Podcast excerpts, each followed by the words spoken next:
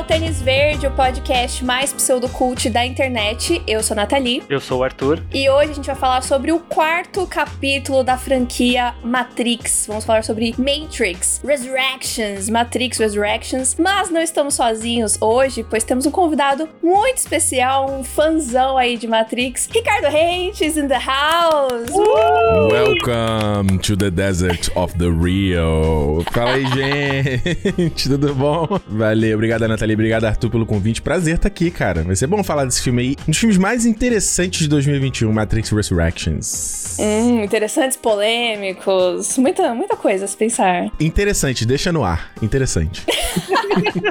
Ricardo, pra quem não te conhece, quem é você na internet? O que, que você faz? Onde as pessoas te encontram? Eu ia falar que eu sou o cara que fala mal dos filmes que você gosta, mas não, acho que essa fase já passou.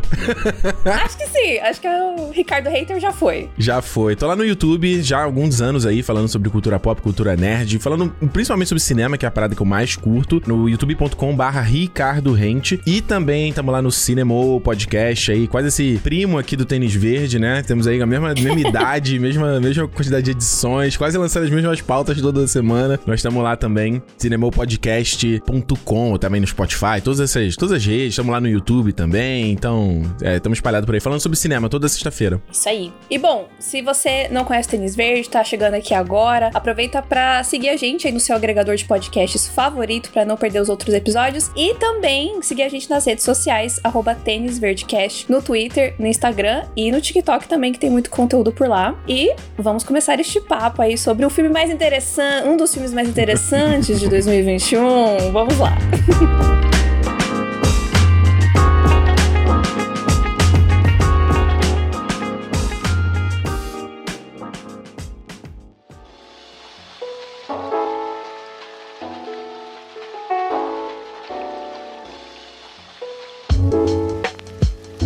da gente falar sobre o Resurrections, né? Eu acho legal cada um dar um pouco o panorama, assim, a sua relação com Matrix, quando que começou essa história de amor, de ódio, de indiferença, que quer que seja. Carlos, você quer começar a falar? Eu, ah, não, é uma boa. Pô, o Matrix eu tava lá, né? Tava lá quando saiu o primeiro, eu tinha o quê? 99 eu tinha. Tava com é, 10, né? 10, 11 anos. E foi na mesma fase ali do o Star Wars Episódio 1 e tal. E eu lembro. O Matrix eu não vi no cinema, né? Nessa época eu quase não consegui ir no cinema ainda, só ia em datas especiais, era aniversário, não sei o quê. Mas eu lembro de um amigo meu me falando assim: Cara, tu vai ver Matrix, vai repensar tudo, ah, não sei o quê.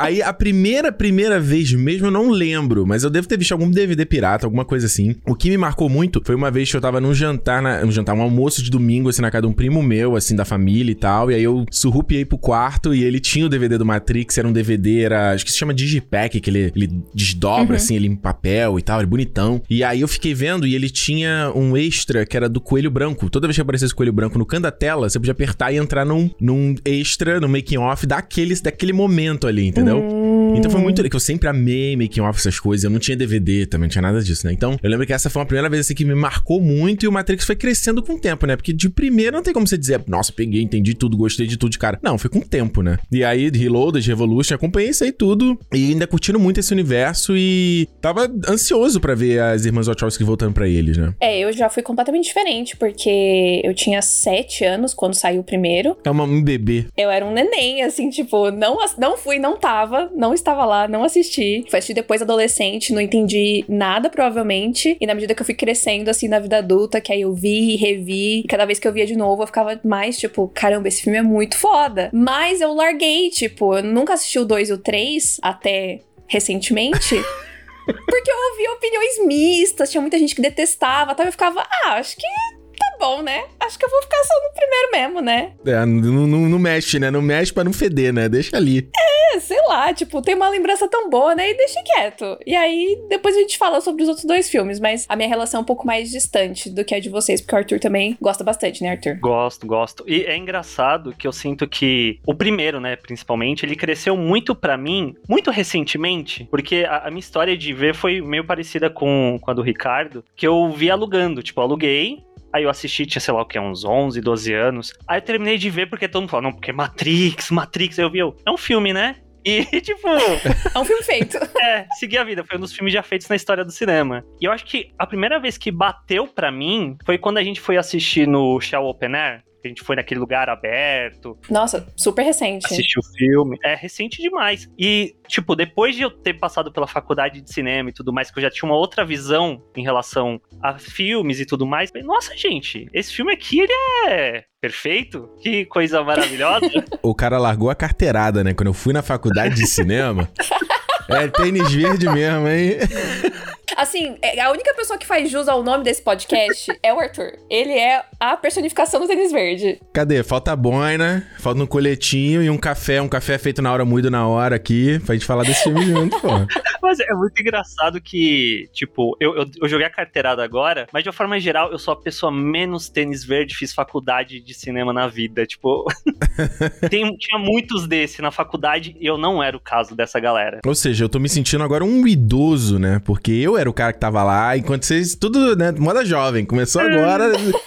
Sim. Tô um velho, que minhas costas começaram até a doer já. Deixa eu até me esticar um pouco. Mas acho que isso é muito bom, porque assim, tipo, é, que foi o que o Arthur falou, a gente viu faz pouco tempo no show open air e o filme ele se segura muito. Matrix é muito foda. Eu sinto que quanto mais passa o tempo, mais foda ele fica, né? Mais à frente de seu tempo ele é e, e mais atual ele continua sendo, né? É muito impressionante isso, né? Porque não são tantos filmes assim que fazem tanto sentido ainda hoje em dia, né? E eu acho que isso que também causa muita expectativa, né, em relação aos outros filmes e principalmente em relação a esse novo, né, do que que Matrix pode significar agora, né, em 2021, 2022. Então é muito, muito louco. Porque você tem os, você tem os filmes que eles são à frente do seu tempo, né, e eles não fazem sucesso na época, né? Acho que o Blade Runner foi um desse, o 2001 foi um desse também, né? Ele vai, ele cresce depois como aquele cult following, né, que se chama, né, em inglês. Uhum. Mas só que o legal do Matrix é que ele, ele bomba na época, né? Ele faz sucesso na época, as pessoas gostam na época, e aí ele, ele só não envelheceu, o que é uma loucura, né, de se pensar. Sim. Embora dá para perceber que a galera atual não interessa muito muito por Matrix, né? O público consumidor jovem atual parece que não tá muito ali. Tipo assim, é uma parada meio antiga, não vi, meio que não quero ver. E ficou aí para trás, né? Mas é bom que as temáticas, né? E a própria feitura do filme em si, ele ainda se sustenta pra caramba, né? Sim. Eu acho que isso foi uma das coisas que mais me impressionou quando eu fui ver, já puxando o papo aí sobre o Reloaded e o Revolutions. É, eu fiquei muito impressionada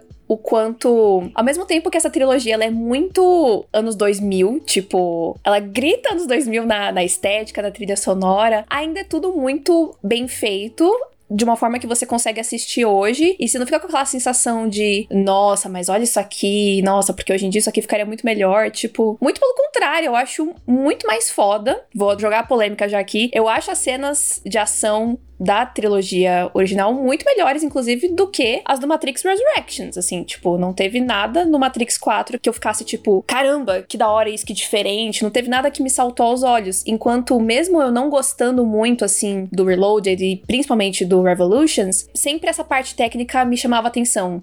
Uhum. E, e, eu ficava tipo, nossa, mas isso ainda, ainda se segura, ainda é muito bem é. feito, ainda chama muita atenção, tem uma personalidade muito muito própria, né? Muito, muito da hora de ver hoje em dia. Porque se perde, né? Se você for pensar em questão de estética de qualquer filme, ele é meio impossível não datar, porque ele é a visão que as pessoas têm na época daquele negócio. Eu lembro a primeira vez que eu fui ver o Blade Runner, eu tinha o que 22, eu acho assim, e eu não gostei do filme, eu não consegui passar de meia hora assim e sair fora. Uhum. E eu já adoro o Blade Runner. Mas por quê? Quando eu fui ver o filme, eu não consegui ter o desconectado senso de da suspensão de descrença, né? Tipo, eu via lá o Harrison Ford lá, o Deckard ampliando uma foto, ele fazia um Eu falei, que isso, cara? Eu pego aqui meu, meu iPhone, eu faço aqui os dedinhos assim, já ampliei a foto, que porra é essa, sabe? Então, no caso do Matrix, a gente vê que esse que a Nathalie falou é, é total pertinente, né? Você vê que tanto que eles não trouxeram nesse filme novo as coisas do, do telefone, né? Telefone de, de linha, né? Ou a coisa dos mini discs e a própria estética que você falou mesmo, aquela coisa de couro, do cabelinho com gel. Isso era uma parada, uma, uma, um estilo de começo dos anos 2000, né? Que você tem no, no Blade, você tem no, no aquela série Underworld da Kate Beckinsale, Sim. você tem no. Como é que é o nome daquele outro, gente? O Missão Impossível 2, ele bebe dessa fonte também, os óculos e tudo, dos óculos da Oakley, né? E a toda trilha sonora de nu metal, de industrial, que era uma parada que, pô, bombou ali no começo dos anos 2000 com Linkin Park, com Limp Bizkit, com uh, o Slipknot um pouco mais, de, um pouco depois, acho, né? Então você vê que não tinha, acho que até se vai fazer um filme desse novo, não teria como trazer eh, ele fazer esse fanservice pro fã antigo, entendeu? Porque já mudou tudo, né? Eu acho que facilmente, se ele faz isso, ele se torna datado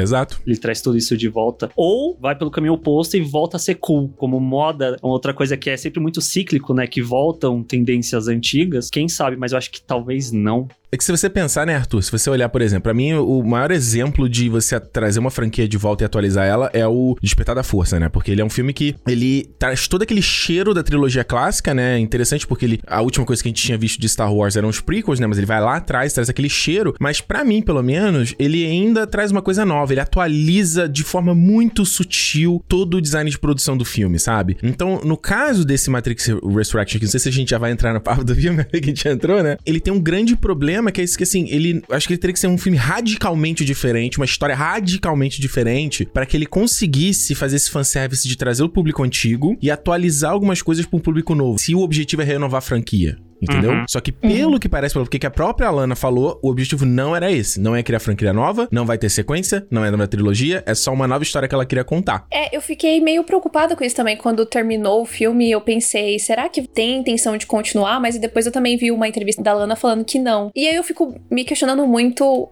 qual que é a necessidade do Matrix Resurrections no final das contas. Que eu fico tipo, gente mas aí, você não voltou lá atrás, você não trouxe nada exatamente de muito novo, não vai continuar, mas. Cara, Nath, é tipo, exatamente. Eu, minha vibe era exatamente essa tua, assim. Que eu fui ver, eu vi esse filme duas vezes já, né? Eu vi na cabine, vi na sessão normal. E, e a cabine foi no dia seguinte do Homem-Aranha. E eu tinha assistido Homem-Aranha na última sessão. eu ainda tava processando o Homem-Aranha, e fui ver o Matrix, e ainda tava processando, mas eu falei, gente, eu não consegui. O que, que é isso? E eu saí com esse mesmo questionamento que você falou. Eu falei assim, cara, pra quê? Por que, que a pessoa, depois de 20 anos, falou assim, puxa, eu quero voltar para aquele ambiente? Eu quero contar uma nova história, sabe? E aí é uma parada que acaba fugindo do ambiente da sessão do, do filme, né? Ela, ela vai para fora, que é você ouvir ela falando de querer revisitar esses personagens, de que era um filme meio para lidar com luto, era um filme para falar mais uma vez sobre amor e tal. E aí, eu vou te falar que o filme cresceu comigo, entendeu? Principalmente vendo a segunda vez, assim, analisando o filme pelo que ele é, assim, sabe? E não gosto de tudo, uhum. mas eu acho que é um filme que eu bato palma para as coisas que ele faz, assim, para as decisões que corajosas que eu acho que, que ela tomou nesse filme aqui, sabe? É, eu acho que é um é filme muito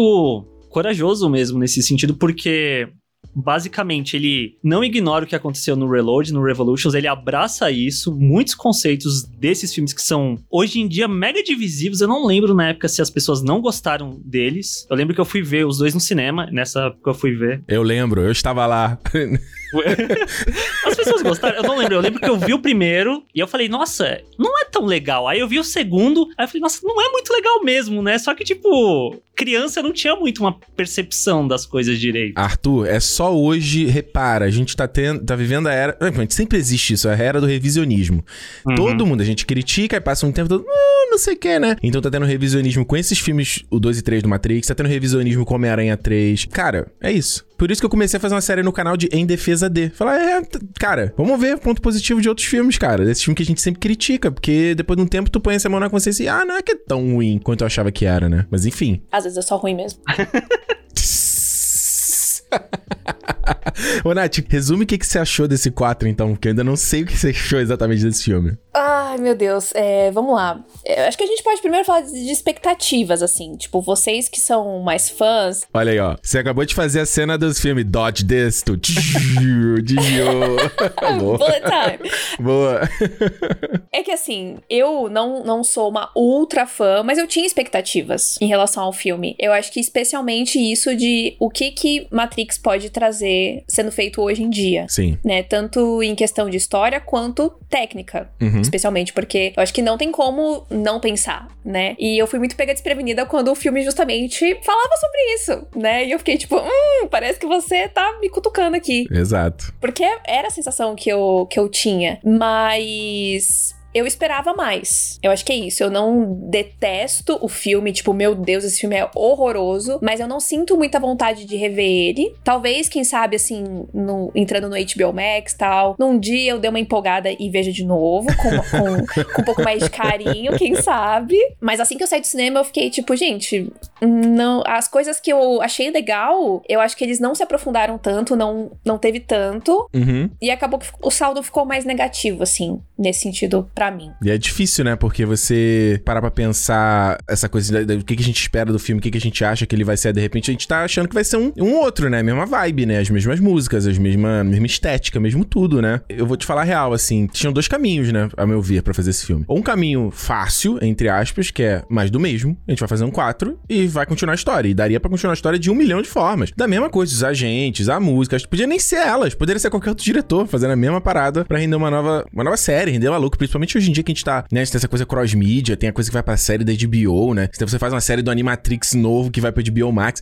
sei lá. Por isso que eu acho que ele é um, ele é um projeto muito doido, assim, porque você até você me mandou mensagem, né? Perguntou, pô, Ricardo, eu preciso ver o 2 e o 3 pra ver esse. e eu falei, é, tem que ver. Tipo, então imagina alguém que hoje em dia, um moleque aí, tá querendo, ah, pô, Matrix, vou ver os filmes antigos. Não, você tem que ver os três. Se você tiver visto Animatrix, é melhor ainda, sabe? Você tem um dever de casa grande. É diferente de você ver, por exemplo, o Blade Runner 2049, que eu sou muito fã. Ele fica melhor se você tiver visto filmes antigos. Mas se você não tiver visto, ele continua funcionando, sabe? O Despertar da Força que eu falei. Você não viu os antigos? Continua funcionando. Jurassic World continua funcionando mesmo se você não viu os clássicos, sabe? É um soft reboot, né? Como a gente chama. Mas esse filme aqui não ele fala, meu amigo, se você não viu os outros, ou quase se você não fez parte dessa cultura, você tá completamente fora. Então é um, é um filme que não abraça nenhum dos dois grupos, sabe? Nem a galera que era fã e queria ver mais do mesmo, e ter aquela vibezinha e ver os amigos, ver o Neo como ele imaginava que era o Neo, e nenhum, nem traz gente nova, assim. Então por isso quando eu saí do filme, eu falei, cara, esse filme não vai fazer grana nenhuma, cara.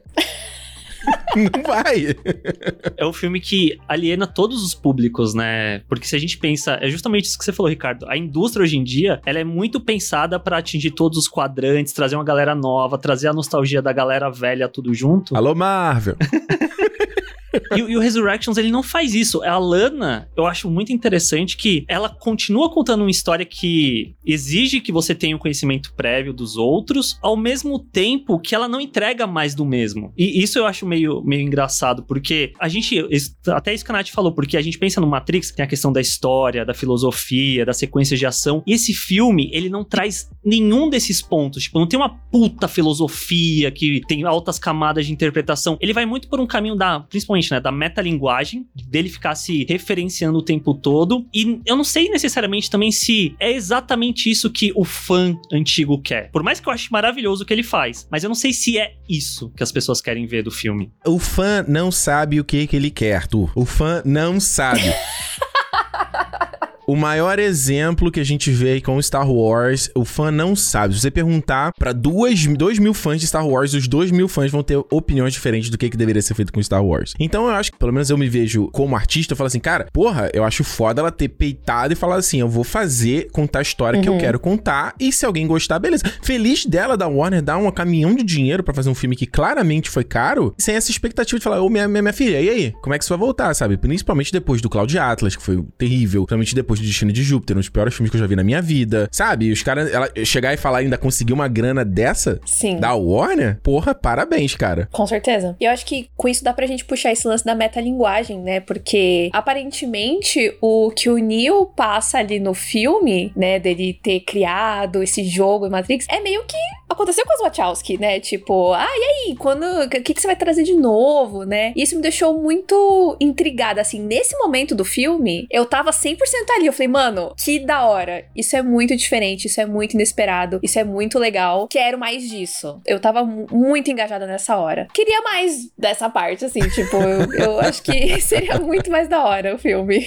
Eu vou te falar que eu acho essa sacada genial, se ser bem sincero, assim. Essa coisa de você pegar e a gente já imaginava, ah, beleza, o Neo foi reconectado ali na máquina, o próprio título do filme diz que ele foi ressuscitado, né? Como a gente vê que ele morre lá no terceiro filme, ele e a Trinity. E eu acho que essa ideia deles usarem o Neo e a Trinity como esse código matriz dessa nova Matrix e por conta do amor deles um pelo outro, vai tornar a Matrix mais convincente ainda. Ela vai torná-la mais sedutora ainda, mais num ponto que as pessoas não querem mais sair. E isso eu acho fascinante porque é uma atualização do tema que, por exemplo, o Terminator, o Exterminador do Futuro Destino Sombrio, tentou fazer, eu acho que ele não chegou lá, entendeu? James Cameron falou muito que ele queria, ah, pô, qual o conceito hoje em dia? As máquinas venceram, a gente tá com a máquina o tempo todo com a gente, papapá. Uma coisa bem mais pessimista na visão dele, né? Você tem uma nova uhum. Skynet que vai acabar com todo mundo. No caso do Matrix, é tipo assim, a gente se uniu a elas, dentro e fora da Matrix. E isso eu achei um conceito muito foda, sabe? Tipo, não é uma parada tão pessimista quanto do James Cameron, mas a partir do momento que tem gente que não quer mais ser desconectada e que não quer mais ir embora, parte do, do trabalho da galera da é, é Minemoça, eu não lembro o nome da nave lá da, da, da Bugs, é meio, é meio sem propósito, assim, sabe? E isso eu acho que é um problema no filme, é o filme não ter senso de urgência, sabe? Que o primeiro tinha. Justamente porque você fica assim, tá, então o que, que você vai fazer no final do dia? Você só quer libertar o Neo e a Trinity mesmo? Porque não tem. Você vai acabar com quem? Você se mesclou com a máquina já, sabe? Então essa ideia do Neo ter criado a Matrix e tal é muito maneiro porque ela torna a parada mais convincente ainda. Mais do que você dizer assim, meu amigo, não,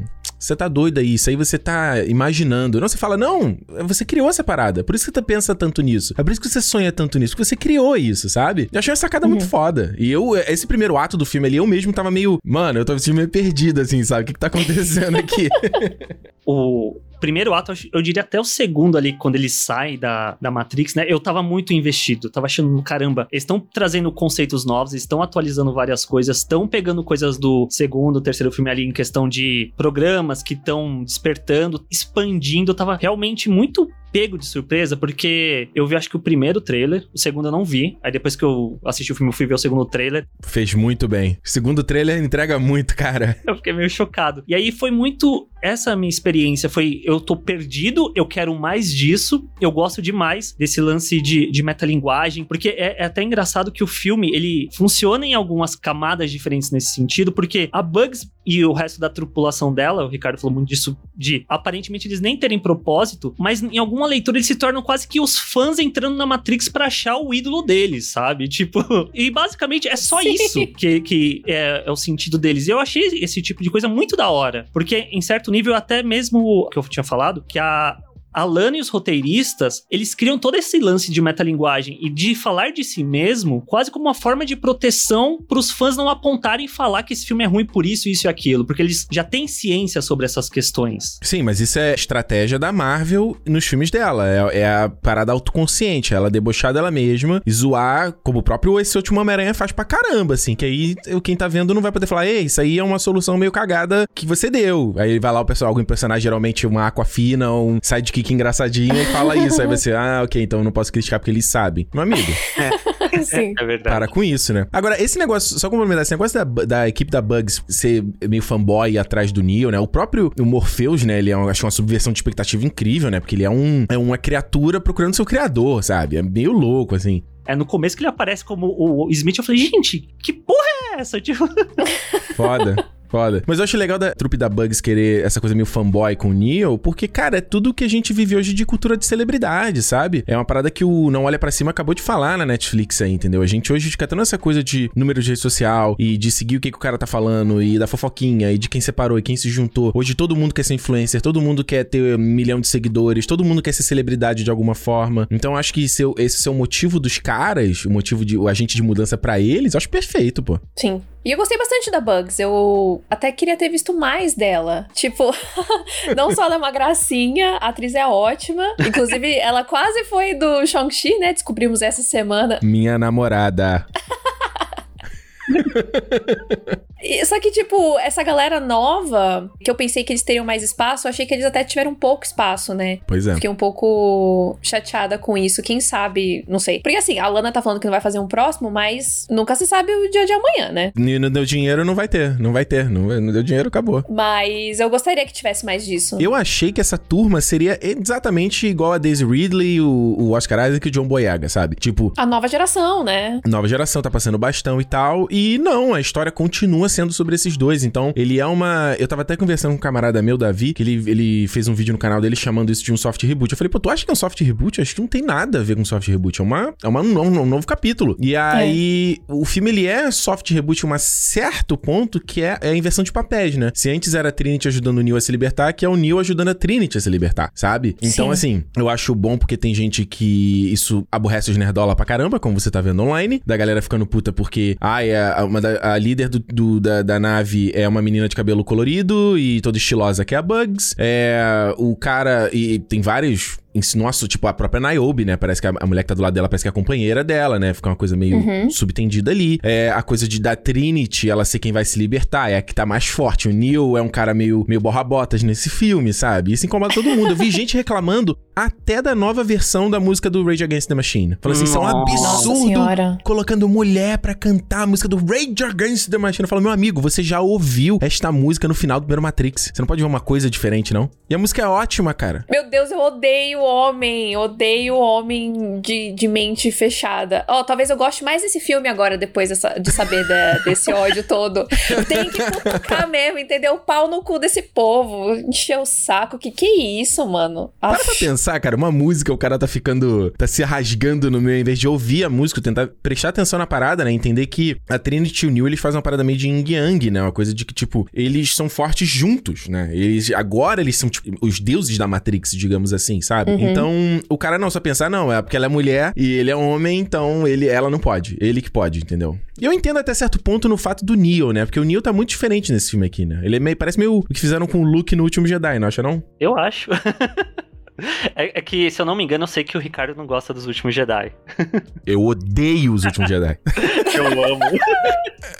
Ai, eu também gosto! Polêmicas aqui na, na, gravação. Ué, o último Jedi, ele é igual. Ele subverte a expectativa do, do Star Wars, né? O meu problema com, com esse filme é porque ele subverte num filme que é uma sequência direta do Despertar da Força. Isso é que eu acho o problema. Se ele subvertesse num filme separado, como provavelmente o Taika Waititi vai fazer no Star Wars dele, como a gente já viu na imagenzinha, no, no logo, né, que eles exibiram no Investor Day ano passado, né? Então você já vê uhum. que vai ser um filme diferente nesse esquema. O problema do, do Último Jedi é só ele ser uma conexão direta. Mas é, o, quando eu, eu, fiquei pensando muito, o, o que a gente vê de subversão do, do Neo aqui é muito parecido, né? Do, do, com o Luke. Tipo, ele não parece o Neo, né? Uhum. Eu acho que isso é interessante, porque, de novo, conversa muito com questão de expectativa de, de fanerdola mesmo. De não aceitar que o, o herói que foi concebido como aquele cara, que o, o Neo, acho que o problema de Matrix do segundo em diante é que torna ele tão forte que ele não tem desafio nenhum. Vira algo sem muito desafio para ele mesmo. O desafio dele nos filmes é, é, não é físico, né? Não é de força, é uhum. é intelectual, né? Sim. É tipo, o que ele vai fazer com aquele. Ele é forte pra caramba, mas tipo, você vai destruir todos os agentes, você vai sair batendo todo mundo, todas as máquinas. É impossível, não vai dar certo. O desafio dele é estratégico, né? Sim, é muito a ver com, com escolhas, né? E é Isso. é interessante porque incomoda, em certo nível, as pessoas verem os heróis que elas acabam idealizando de maneira meio falha, né? O, o Luke ser um, um Jedi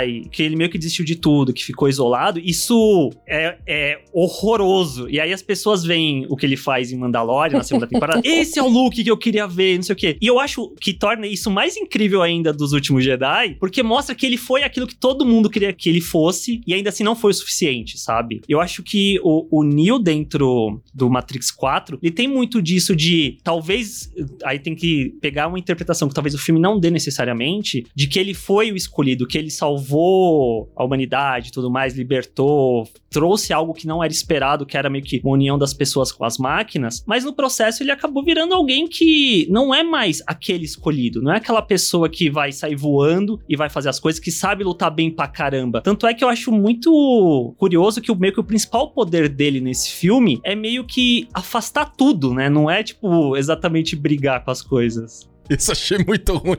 Nossa, isso tava me incomodando num nível, uma hora que eu ficava, meu filho faz alguma coisa. Ele não precisa fazer, assim. É que não deram uma arminha para ele, porque se dá uma arminha para ele, ele derrubava todo mundo ali só com dois tirinhos.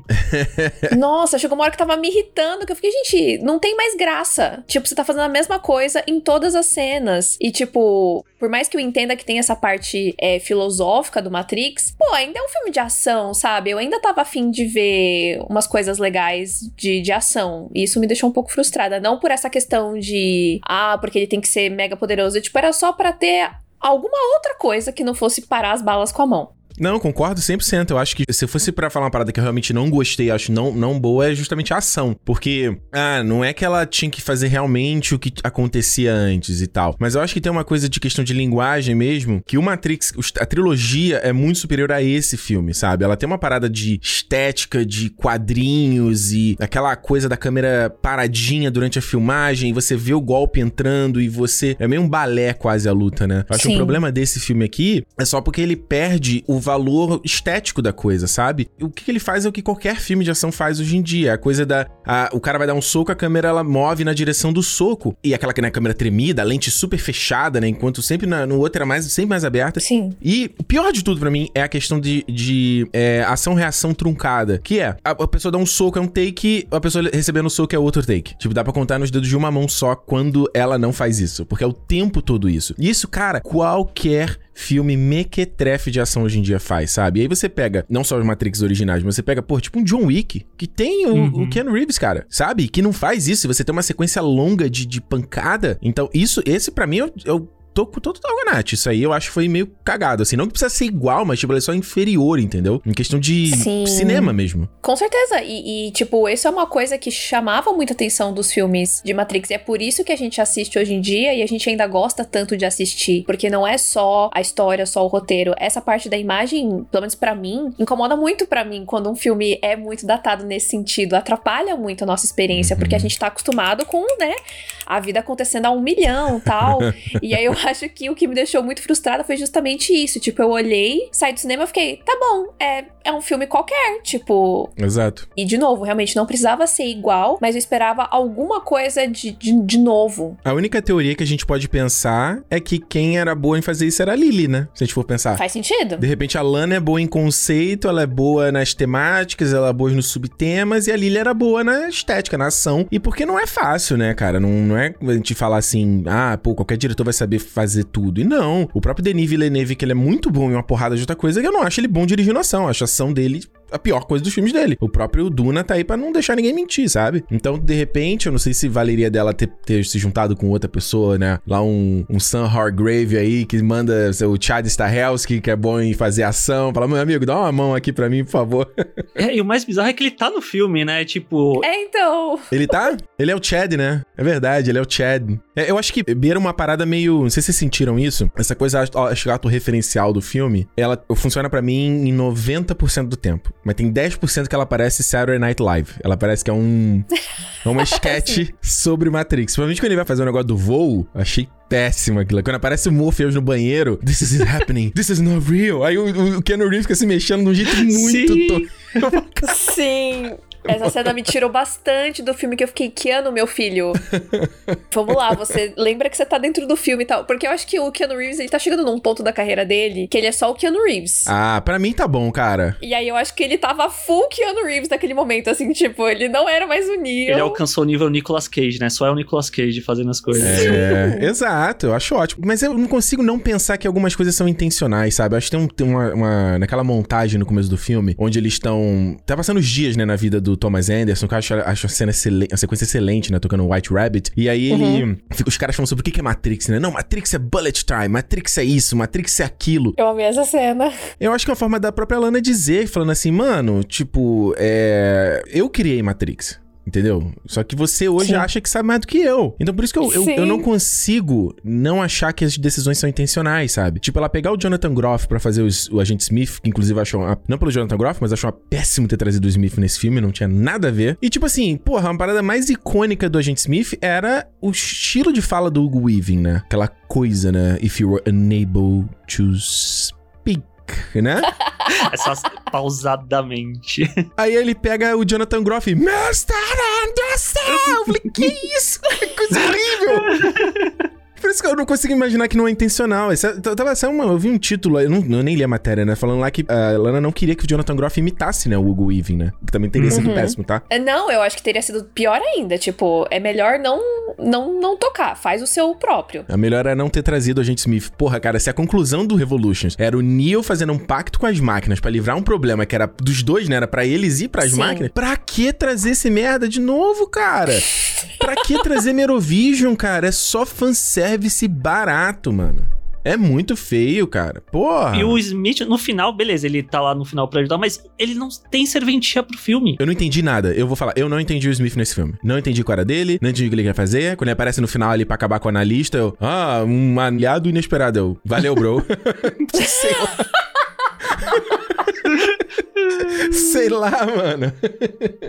É muito bizarro. Ai, que triste, porque eu amo o Jonathan Groff. Eu acho que ele tá bem no filme, mas de fato, assim, tinha vários momentos que eu ficava. Hum, sei lá, não, não, não, encaixa muito, né? Não, não, não encaixa porque justamente o, o, não é pro Smith estar tá nesse filme, né? Tanto que no começo, quando ele aparece ali e fala sobre a ideia de, né, de que o, o Thomas Anderson quer criar uma parada nova, né? O Binary, e ninguém quer que ele crie a parada nova. Todo mundo quer que ele crie o mais do mesmo, né? E faça uma nova sequência. Uhum. O nosso parceiro, a Warner, vai fazer com ou sem a gente. Eu achei aquela sequência Nossa, ótima. Sério, nessa hora que soltou o nome da Warner, sério, eu quase dei um grito no cinema. Achei muito engraçado.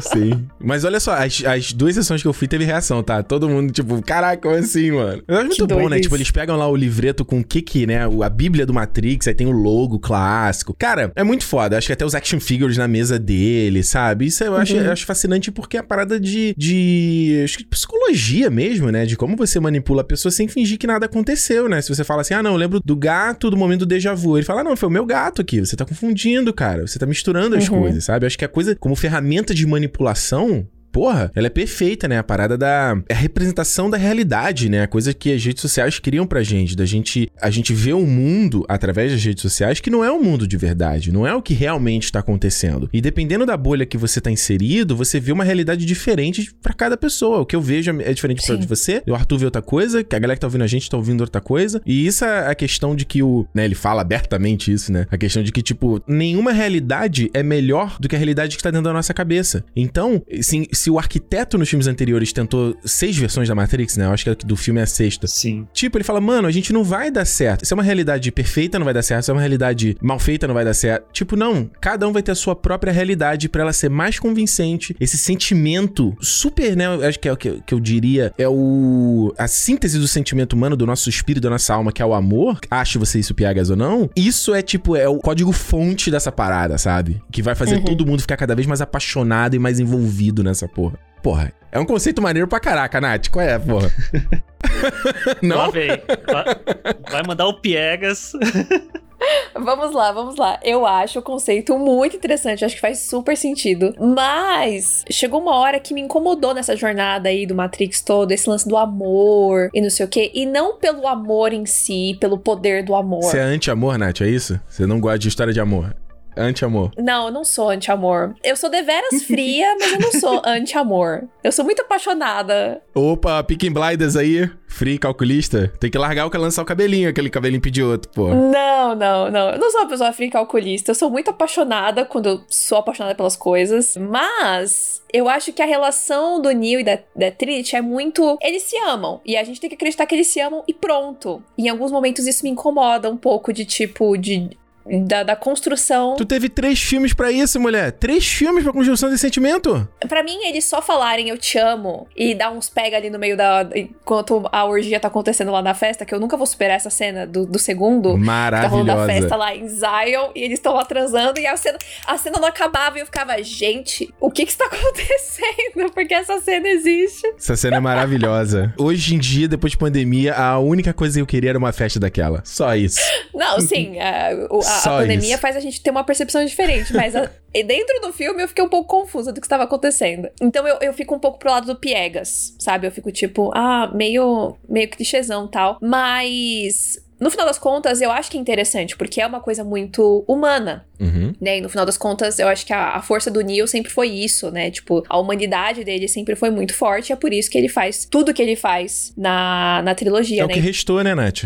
É só o que restou, né? Sim. Que, tipo, se você pensar, ele é uma, ele é uma casca, né? Tipo, o fato dele mesmo não ser o Neo que a gente conhece, porque não sobrou nada para ele, sabe? Ele, acho que essa coisa, até que o Arthur falou, né, do escolhido, ele não é o escolhido. O escolhido nunca existiu, na verdade, né? Só que o, o, Morpheus, era, o Morpheus era o cara que acreditava nisso. Mais, acho que mais o escolhido como símbolo do que de fato como, como um agente, entendeu? Mas mais sobre uhum. o que, que ele representa. E acho que ele fala até, tem um momento bacana quando ele tá na, em I.O., né? Que ele fala, cara, o que eu fiz não serviu de nada, não adiantou de nada. Sendo que adiantou, porque não é como se ele, Sim. o final do filme ele do Revolutions, e isso é uma parada que na época, quando eu vi, eu lembro, eu tava no cinema, eu falei assim, mano, o que aconteceu aqui? Cara, tipo, tá, o que aconteceu no final? Tipo, todo mundo foi libertado? Tudo ficou bonito e maravilhoso? E não, não teria como voltar ao que era antes. É meio a vida antes de pandemia, né? Não tem como voltar a ser antes. Então, no caso da história do filme, tipo, você teve uma ação que sim teve resultado, mas as coisas evoluíram da forma delas, porque não tem um, um, um, messias, não tem uma única pessoa que vai resolver todos os problemas do mundo, né? As pessoas uhum. têm que fazer os seus próprios, elas mesmas se ajudarem, que é o que a Niobe mostra, né? Todo mundo foi atrás e Sim. resolveu o problema de Zion e lutou, Morpheus teve a parte dele. Então, você vê que o próprio Neo tá meio cego nisso ali na, na parte do filme, tipo assim, tá, então o que, que eu fiz nesse vídeo de porcaria nenhuma? Eu tô aqui onde eu comecei, sabe? Sim.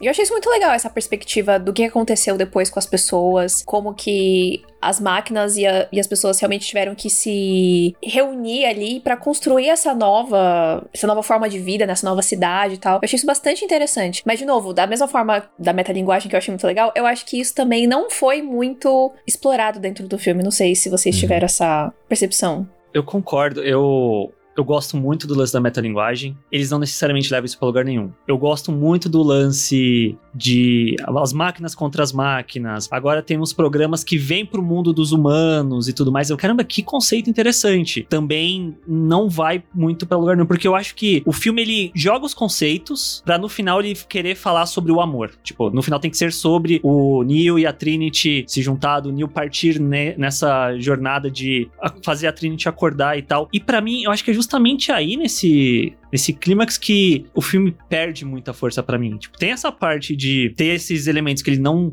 aprofunda mesmo, mas quando ele vai ali pros finalmente de temos que fazer aqui o heist move, né? É, pegar o corpo da Trinity e tudo mais, que aí traz muito do que o Ricardo falou de eu não sinto nem urgência nessa parte, porque eles estão falando, já tá acontecendo, então tanto faz, tanto fez, e aí eu fico, gente. Mas isso não é exclusivo do Matrix, né? Vamos, vamos dar um desconto também, tipo essa coisa de, de filme de assalto, do cara falar o plano, ao mesmo tempo que a gente tá vendo o plano acontecendo, sei lá, Missão Impossível sim. faz isso, vamos dizer, o Segredo faz isso, tipo. Sim, sim, eu, eu, eu entendo super o seu ponto, mas eu acho que ao mesmo tempo, eu sinto que não é bem feito, porque ele tá mostrando conforme ele tá falando. Uhum. Só que aí ele tira um pouco dessa, dessa urgência, porque toda a questão da, da Sati que ela aparece e tal, para mim me soa meio ex-máquina dentro do filme. Tipo, eu cheguei, eu trago a solução e a solução acontece. Não tem nenhuma preparação.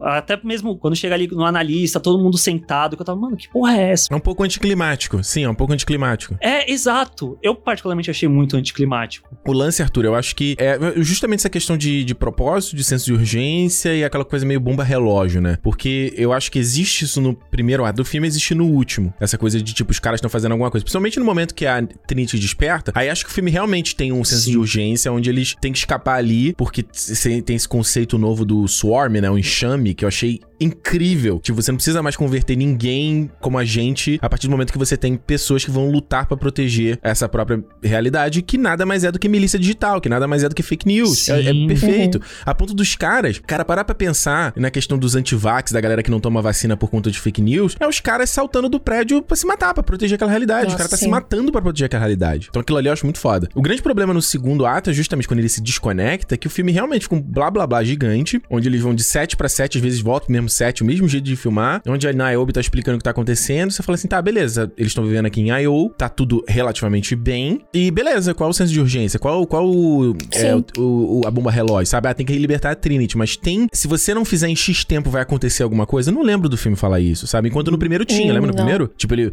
o, ele captura o Morpheus, não era? O agente Smith captura o Morpheus, eles Sim. tinham que resgatar o Morpheus, senão ele ia conseguir acessar a base de Zion, então você tem algo de urgência, né, pra ocorrer, tipo, se eles demorarem muito vai dar merda, sabe? E esse Sim. segundo fica meio assim, ah, eles têm que correr pra salvar a Trinity, mas não é muito urgente, né? Não me parece, pelo menos. Não, é tipo, é por quê? Ah, porque o Neil quer, porque o amor. É.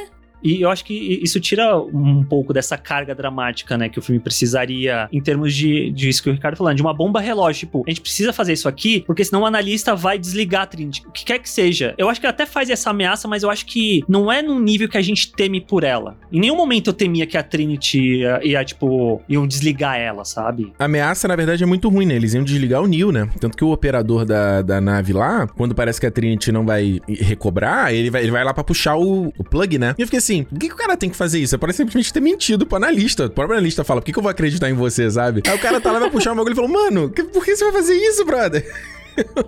Mente! Cacete! Usa, usa a cabeça, gente. Pelo amor de é. Deus.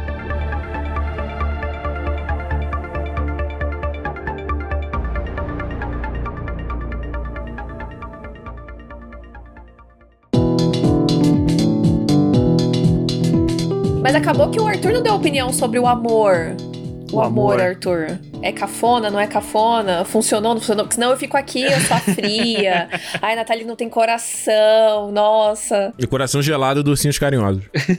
eu sou a pessoa apaixonada da dupla aqui do, do tênis verde, mas devo dizer que eu compro o amor no primeiro filme, no segundo e no terceiro me dá preguiça. Ok.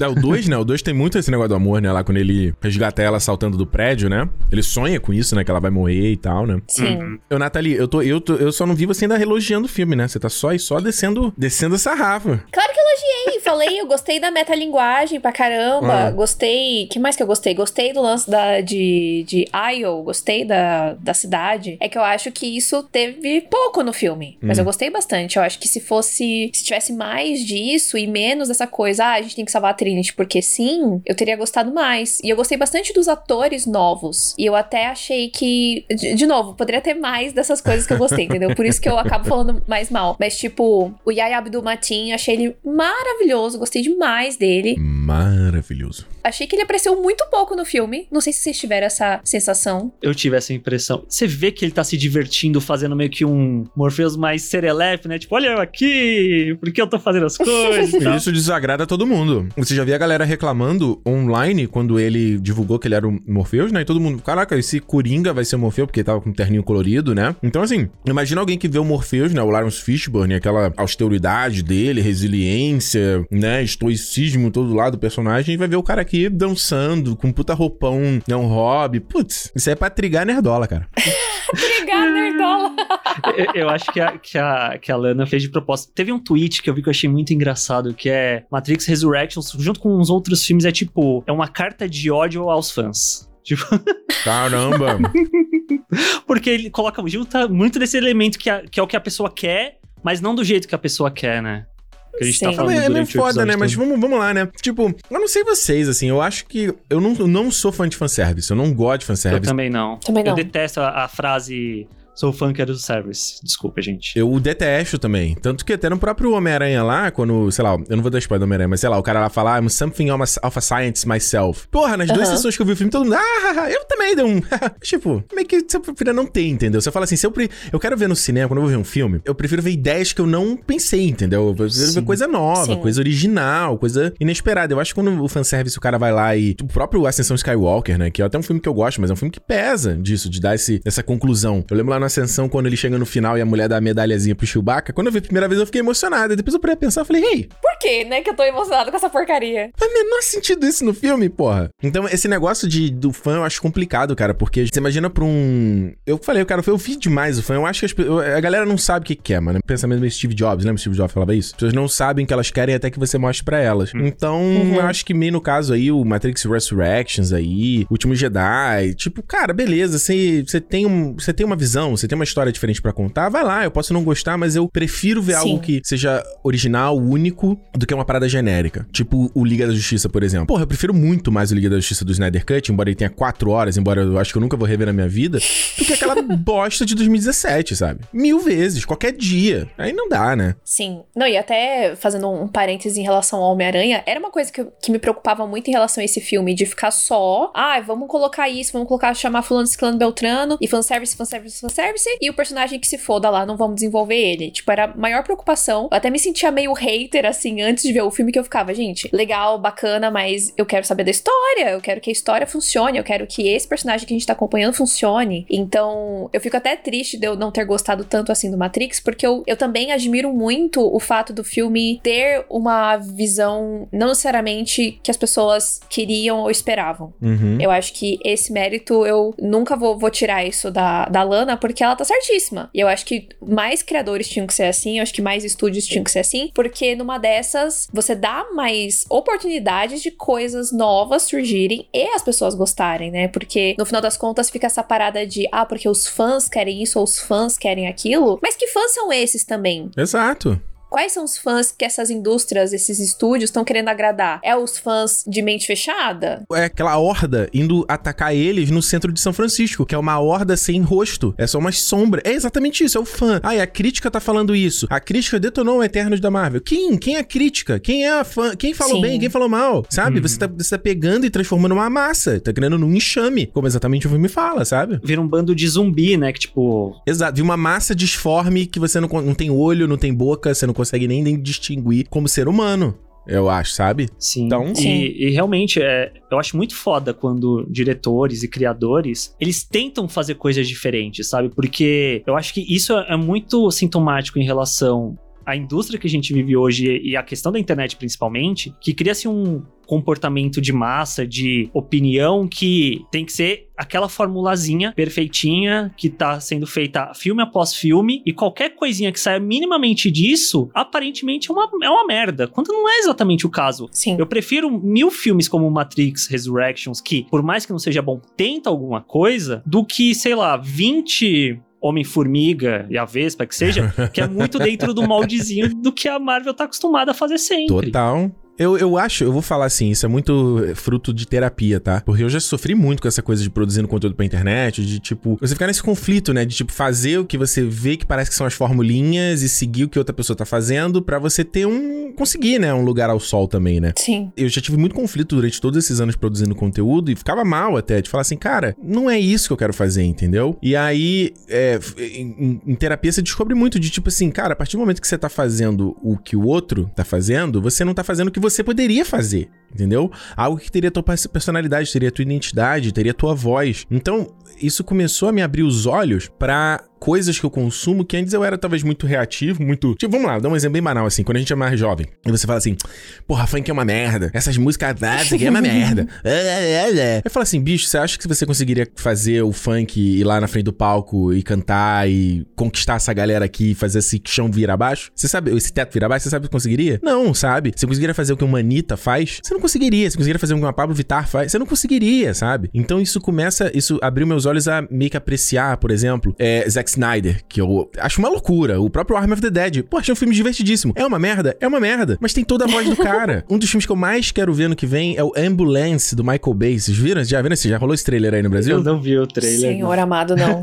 Mas eu sei que filme é. Mano, é com Yaya, é com Yaya, o Jake Gyllenhaal e a Elsa Gonzalez. Mano, o filme parece uma patacoada, mas eu já vi esse trailer e falei, mano, eu tô doido pra ver esse filme. tô doido, cara. Porque tem a voz. O próprio Nolan. Nolan, eu acho. Hoje em dia eu tenho achado o Nolan um pé no saco. Mas, porra, tu vê um filme do Nolan, você sabe que é um filme do Nolan. E isso eu acho foda. Sim. Sabe? Com certeza. É que mais artistas tenham essa oportunidade, né? De ter as suas vozes ouvidas né? E não só ficar sempre na patotinha, Nolan, Snyder, qualquer outro, Aronofsky Mas pra ser ouvido a gente tem que ir lá, né? Né, Nath? Pra ser ouvido a gente tem que, tem que comparecer também, né? Sim, mas também às vezes falta oportunidade, né? Tipo, pra sei lá, diretores é, que não são brancos, mulheres, né? Tipo, tem, tem, tem essa outra questão também. Mas eu super concordo. E, inclusive, eu sempre defendo o Batman vs Superman por causa disso, porque eu prefiro o Batman vs Superman e a gente debater até hoje se é bom ou se não é bom, do que um filme que a gente entra e sai como se nada tivesse acontecido e foda-se. Porra, eu, a, pra mim, a pior experiência é sair do cinema e eu já esqueci do filme sem ter saído da sala. Ainda nem passei pela porta, eu já esqueci do filme, eu já não tô pensando mais nada. Sim. Pra mim, é a pior experiência, sabe? Eu prefiro ir e talvez detestar, ver lá o tempo lá do Shyamalan, que eu também acho um dos piores esse ano, mas me fez, me fez ficar pensando sobre o filme. Eu continuou o filme comigo, sabe? Então, Sim. hoje em dia, até quando eu vou fazer um review no, no canal, vou fazer um review no cinema, o que seja, eu gosto de dar uns dias, sabe? Porque eu quero ver se às vezes o filme fica comigo, sabe? Digerir, né? É. Então, pra Matrix eu não fiz review ainda no canal, porque eu falei, não, eu quero ver esse filme de novo. Porque eu fiquei pensando nele, entendeu? Entre cinco dias entre a cabine e a sessão, fiquei pensando nele, pensando nele. Deixa eu ver de novo pra ver se algumas coisas que eu achei, não sei o que e tal. Então eu acho bom. Se o filme. Cara, se no dia seguinte você tá pensando nele, se no outro dia você ainda tá pensando nele. Como o próprio Não Olhe para Cima, eu vi o filme on, on, ontem, anteontem. O filme tá dois dias na minha cabeça. Começa a pensar numa cena, começa a lembrar do momento, começa a lembrar. Pra mim, o filme só ganha, sabe? Ele vai crescendo, mesmo eu não tendo gostado de cara, sabe? Sim, sim. Com certeza. E eu, eu falar que eu admiro muito isso muito de você, Ricardo, que você não lança os bagulho correndo. Isso eu acho muito. acho isso muito foda. Porque é foda, né? Porque o YouTube, ele cria uma, uma urgência, né? De ter que lançar antes, tem que lançar correndo. Todo mundo vai lançar, você tem que ir junto. E muitas vezes tem filmes que perdem, né? Nesse. de você é, pensar nele, dele crescer com você ou não. Muitos filmes acabam meio que morrendo na mesma proporção que eles saem, porque eles. Isso principalmente filmes da Netflix, né? Que eles lançam eles são um assunto do final de semana e na semana seguinte ninguém fala mais deles. Série, mano. Você vai ver uma série de. Saiu o Witcher. São 10 episódios de uma hora. 10 horas de conteúdo. Aí você tem que ver correndo, porque na semana seguinte não, tem, não existe mais Sim. a conversa. Sim. Em 2017, foi até o ano. Foi o ano que a gente se conheceu, acho, né, Nath? Acho que foi. 2017 foi um ano que eu ralei muito no canal. Foi um ano que o canal mais cresceu, inclusive. Cara, eu ralei pra cacete. Eu, mano, eu fiz muito vídeo, um vídeo atrás do outro, não sei o quê. E eu, isso foi uma. Cara, isso só ferrou a minha ansiedade. É, só contribuiu pra problema com depressão que seja, porque eu sentia que eu nunca chegava a lugar nenhum, entendeu? Tipo, eu terminava de correr, me fudia, ia editando enquanto tava indo pro trabalho, tava no ônibus, e aí na hora do almoço ia lá rapidinho e subia não sei o que, subia a capa, pra no fim, tipo, aí na semana seguinte é outra conversa, sabe? Aí na outra semana Sim. seguinte é outra conversa, tipo, uma corrida que nunca tem fim, sabe? E aí quando eu, eu lembro, isso foi que 2018, quando teve Guerra Infinita, por exemplo. Pô, Guerra Infinita eu fui lá, fiz um vídeo sobre o filme, e aí eu vi a galera fazendo final explicado, olha esse detalhe aqui, top 10 melhores momentos, aqui, a galera bombando de view, gente que eu conheço, assim, eu falei, mano, eu devia estar tá fazendo isso também pra tá lá. E aí eu parei assim e falei, cara, mas é isso que eu quero fazer? É isso que eu tô. Eu não tô, eu não quero fazer isso, sabe? E eu fiquei no conflito tão grande que eu parei com o canal. Eu falei assim, acabou. Eu preciso botar minha cabeça no lugar, sabe? Mas é uma batalha constante de tipo, hoje em dia, toda vez você falou assim, ah, é bom que eu não lanço correndo, mas não é fácil. Eu sofro com isso, sabe? Quando eu tô assim, atrasado, a galera perguntando quando sai, quando sai, mano, isso só vai criando uma bolinha de ansiedade dentro de mim, assim, que vai começando a me tirar um tesão de fazer a parada. Eu sempre tenho que dar quase um. Aquele é o termo em inglês, né? Reset the clock, né? Tipo, resetar o relógio. É de parar, respirar e falar: não, eu vou fazer porque vai sair com a minha voz, do jeito que eu quero, com o meu estilo. E se eu fizesse correndo, se eu fizesse menos, sei lá, sair da sessão já fui gravar, não, eu não ia conseguir atingir isso. Porque as coisas precisam de tempo. Uma receita, um bolo, uma coisa que você vai fazer, ela precisa de tempo para ficar pronta. Ela precisa de tempo no forno, né? Se você não quiser ter tempo, você vai fazer um miojo, sabe? Eu não quero comer o miojo, eu quero comer o banquete. Ai, eu amei essa, essa analogia do miojo. Amei. Mas é, porra. Para pra pensar, não é? Tudo, tudo precisa de tempo. E o que mais tem hoje em dia no, em questão de conteúdo, de uma forma geral, seja no YouTube, seja no TikTok, é miojo. Né? As pessoas estão ali no, no, no, miojo e a gente aqui querendo fazer, entendeu? Uma, uma pasta ali mais elaborada, aí a gente uhum. toma no cu. Exato. Mas a gente tem que tentar, a gente tem que ouvir a nossa, a nossa intuição, né? E o que, o que a gente acredita. Né? Exato. Então, eu espero que isso tenha acontecido com a Lana, assim, de verdade. Por mais que eu não tenha gostado do filme, eu espero realmente que ela esteja em paz. Porque eu acho que tem muito filme que eu. É, o próprio Mulher Maravilha 84, que. Uh. Muita gente criticou você, inclusive odiou, exatamente. Lixo. mas eu, mas eu acredito muito nisso, que a Perry Jenkins fez o que ela queria fazer. E no final das contas, é isso que, que importa. Se a pessoa que fez aquilo tá em paz, se não foi uma coisa só pelo dinheiro, pra, ah, faz essa merda aí, eu quero dar meu cheque e vamos embora, eu acho que isso vale muito mais no final das contas, é, né? E, e, não tem assim, você tem casos, né? Aquela coisa, é a, é a estratégia do George Clooney, né? É um para eles, um para mim, né? Eu faço, um, eu faço um filme que vai ser o blockbuster, vai ser o filme com mais audiência, que mais pessoas vão ver. E eu vou fazer o filme mais que eu quero fazer. Que às vezes ninguém vai nem olhar, né? Ninguém vai assistir, é. E você tem o próprio Andrew Garfield aí que tá, pô, caiu de amores na internet de novo por conta do Homem-Aranha e tal. E eu fiquei assim, gente, vocês viram Tic Tic Boom que saiu mês passado? Sabe? Mês, em novembro, né? Vocês viram esse filme dele que ele tá incrível no filme? Tipo, porra, uhum. vai atrás também, sabe? Mas é, é a mesma coisa. O cara fez o filme menor dele e fez o filme mais blockbuster, sabe? E você tem diretores que são assim. O próprio Ron Howard é um, acho um dos maiores exemplos. Ele é um diretor competente e tal. Ele é o cara bom em fazer os filmes dele. Fez lá o Mente Brilhante, fez o. Uma porrada de filme. O que mais Ron Howard fez da vida é filme. Mas ele também vai ser, às vezes, o diretor que ele precisa resolver o problema. Ele vai lá e vai fazer o Han Solo. Mano, precisa pagar um incêndio, precisa entregar o filme. É isso, sabe? Então acho que. É, o, o que eu tento fazer, em resumo, é meio que isso. É o meio caminho do meio, sabe? É meio. Sim, o, sim. O meu e meio da galera. Então, talvez, de repente, é, você tem diretores tipo Aronofsky, que é o meu favorito, que ele só faz para ele, ele não faz filme comercial. Sim. Quando ele tenta fazer filme comercial, seja o Wolverine, seja o Robocop, seja o Batman, nunca dá certo. Ele é cancelado, o filme ele sai fora no meio do projeto, sabe? Então é, é, é, o, é o meio do caminho. Eu acho, e a Lana, eu acho que também nesse sentido também, né? Eles querem fazer o que elas querem e é isso, né? Sim.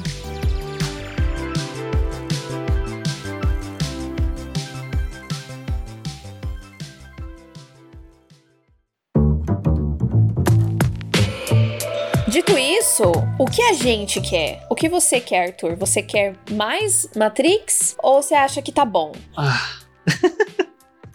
eu acho que eu gostaria de mais Matrix. Não com, exatamente com o Neo, com a Trinity. Que inclusive eu ia até jogar pro Ricardo que ele tinha falado do, do Neo do meio lembrar o Luke. Vocês não acharam também que o lance dos dois juntos não tinha um bagulho meio a Diade da força, não? Como é que é? O lance do, do Neo com a Trinity, da mãozinha, poder.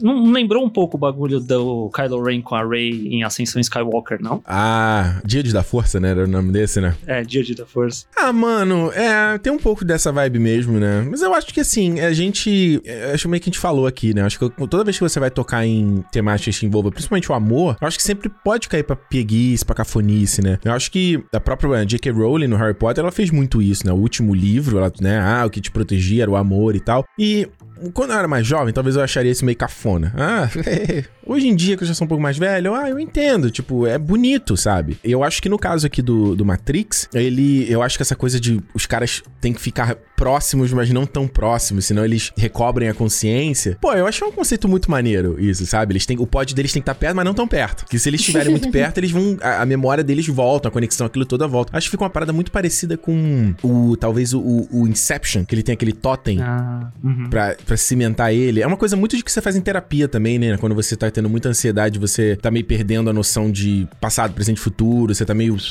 por aí, né? Sempre tem a, uma, umas coisas de, de brainstorming, que é pra você sentir, né, o chão, sentir, começar a ter, uhum. focar na consciência, tipo assim, na sensação minha sentada aqui nessa cadeira, a sensação da, do toque da minha mesa, sabe? O DiCaprio faz isso no Não Olhe para Trás, Não Olhe para Cima. Ele tá tendo um ataque de pânico no banheiro, não sei se vocês viram o filme. Eu vi. Ele vai no banheiro, ele, ele, começa, ele começa a falar, não, olha aqui, a cerâmica do banheiro, olha o espelho, o meu reflexo e tal. Então eu meio que penso que é um pouco isso, sabe? Sabe, Arthur? Uhum. Tipo, essa coisa que traz aquele, aquele hook, né? Tipo a gente ouvir uma música e lembrar de alguma situação. É tipo a gente sentir um cheiro de um perfume e lembrar de alguém, Sim. sabe? Eu acho que é meio, meio isso, assim. Agora, se é cafona ou não, não sei. mas, mas dito tudo isso, eu, eu acho que eu gostaria de um novo Matrix. Talvez com focando ali no Yaya Abdumaten, na, na Jessica, na Bugs, né? Eu gostaria. E talvez não sei, algum outro diretor, uma diretora, trazer alguma outra visão para dentro dessa história mesmo que não fosse delas novamente, sabe? Mas eu acho que eu gostaria, sim. Uma outra perspectiva não tão pessoal, talvez, né? Uhum. Mas aí também vai muito de isso que a gente ficou falando durante o episódio. Até que ponto as pessoas estão interessadas nisso ainda? Enfim, haverá produto. O universo de Matrix é maravilhoso. Não sei se vocês viram o Matrix Awakens aí, né? O jogo da. O conceito, né, que a Unreal mostrou e tal, né? Usando o Matrix como referência. Porra, mano, é do cacete você ver o universo de Matrix. Aquele, aquela camada, né? Aquele tomzinho verde na fotografia e as músicas músicas e a linguagem, o coro. Só que eu não sei, mano. Se fosse eu para responder essa pergunta, eu falaria, eu quero o que a Lana Wachowski quer, sabe? Porque no fim do uhum. dia, eu tenho certeza que se eles anunciam mais uma Matrix, se mudou de diretor e vai ser não sei quem, a gente vai estar tá criticando online, que é um produto, que é pra um caça-níquel, que não tem nenhum amor ali envolvido. Vai ser a mesma coisa. Então, assim, eles vão querer agradar o fã e o fã não vai, tá, não vai se, se agradar aí. Não vai agradar ninguém. Sim, eu concordo com as duas perspectivas. Eu acho que pode ser aquelas, né? Eu sou a Suíça. Em cima do muro. É que eu acho que pode, dependendo da pessoa que estiver ali por trás, pode ser algo muito legal. Pode ter uma visão diferente e ainda é, não perder essa essência, não, não virar 100% só pelo dinheiro sabe? Uma, uma pessoa que seja. Como o caso do. Ai, como é que chama os moços do Mandalorian? O John Favreau e o.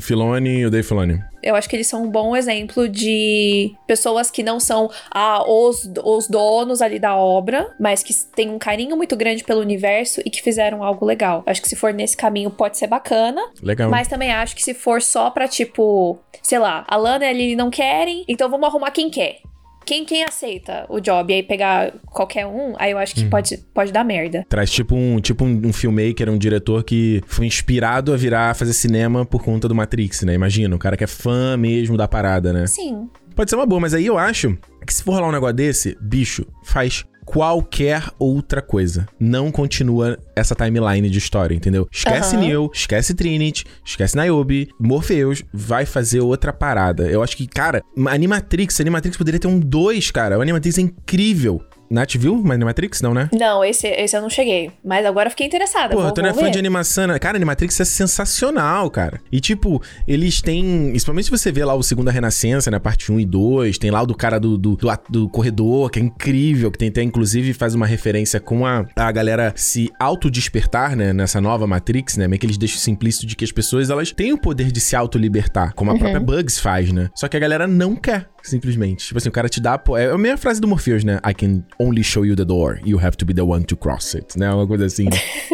Não é? Aí no Animatrix ele tem um, tem um curta lá que ele toca nessa parada da pessoa se autolibertar também. É... Porra, Animatrix poderia ter uma um novo, uma série no HBO Max, gente, pelo amor de Deus, com uns 10 episódios, tipo, tudo bem, não é o melhor exemplo, mas tipo Star Wars Vision, sabe? tipo, Sim. tipo What If, sabe? Porra, tá aí. Love, Death and Robots. Dá pra fazer uma antologia, né? Muito. Porra, Love, Death and Robot, falou perfeito. Faz outra coisa, né? Sim, porque eu acho que esse também é um problema muito grande dessas franquias de, no final do dia, correr sempre atrás do próprio rabo. Tipo, Matrix, Harry Potter, Star Wars. é, Star Wars. Tem um universo de possibilidades. A gente vai focar nos mesmos personagens no mesmo período sempre. Porra, esse, Sim. esse o último trailer aí do Animais Fantásticos, que vergonha. Que vergonha. Eu tô 100% exausta disso.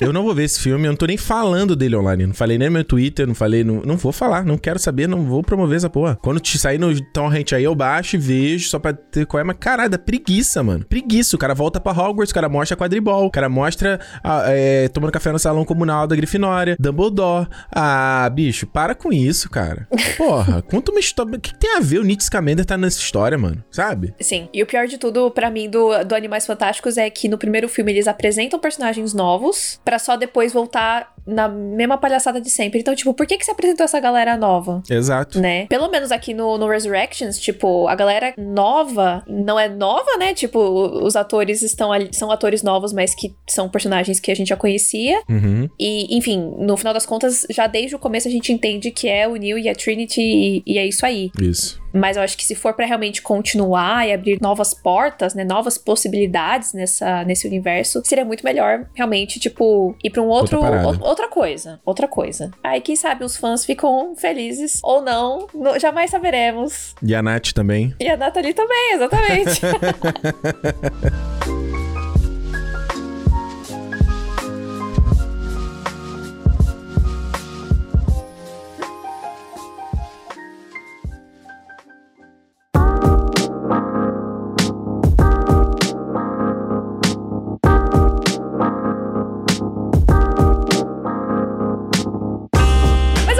isso. Eu acho que esse papo foi, foi maravilhoso. Eu espero que as pessoas que estejam ouvindo aí possam ter mudado de ideia, talvez, quem sabe ou não. Mas espero muito que vocês tenham curtido nossa conversa aqui. Ricardo, muito obrigada pela sua participação. A gente queria te chamar fazia muito tempo. Estávamos esperando o tema perfeito. Eu acho que foi maravilhoso ouvir as suas percepções aí de Matrix aqui, face to face, digitalmente. Muito obrigada por ter participado. Ah, imagina, imagina. Pode chamar a hora que quiser. Se eu puder participar, tô, pô, por mim, tô, tô dentro. Adoro falar sobre cinema, adoro falar sobre cultura pop. E principalmente falar aqui do, do, do Matrix Resurrections, que eu acho que é um filme que rende papo, assim. E todo desejo aí, todo de, de felicidade e sucesso pro Tênis Verde. Já falei em off aí com a Nathalie, como eu acho bacana o projeto, como eu gosto da estética do projeto. Acho muito legal o que vocês estão fazendo. E o que, que eu falei pra você? Falei, mano, faz o teu, cara. Faz o que você acredita e o que você acha que você tem que fazer. Ou até o melhor, que é o que eu falo muito às vezes pra mim. Faz o tipo de conteúdo que você gostaria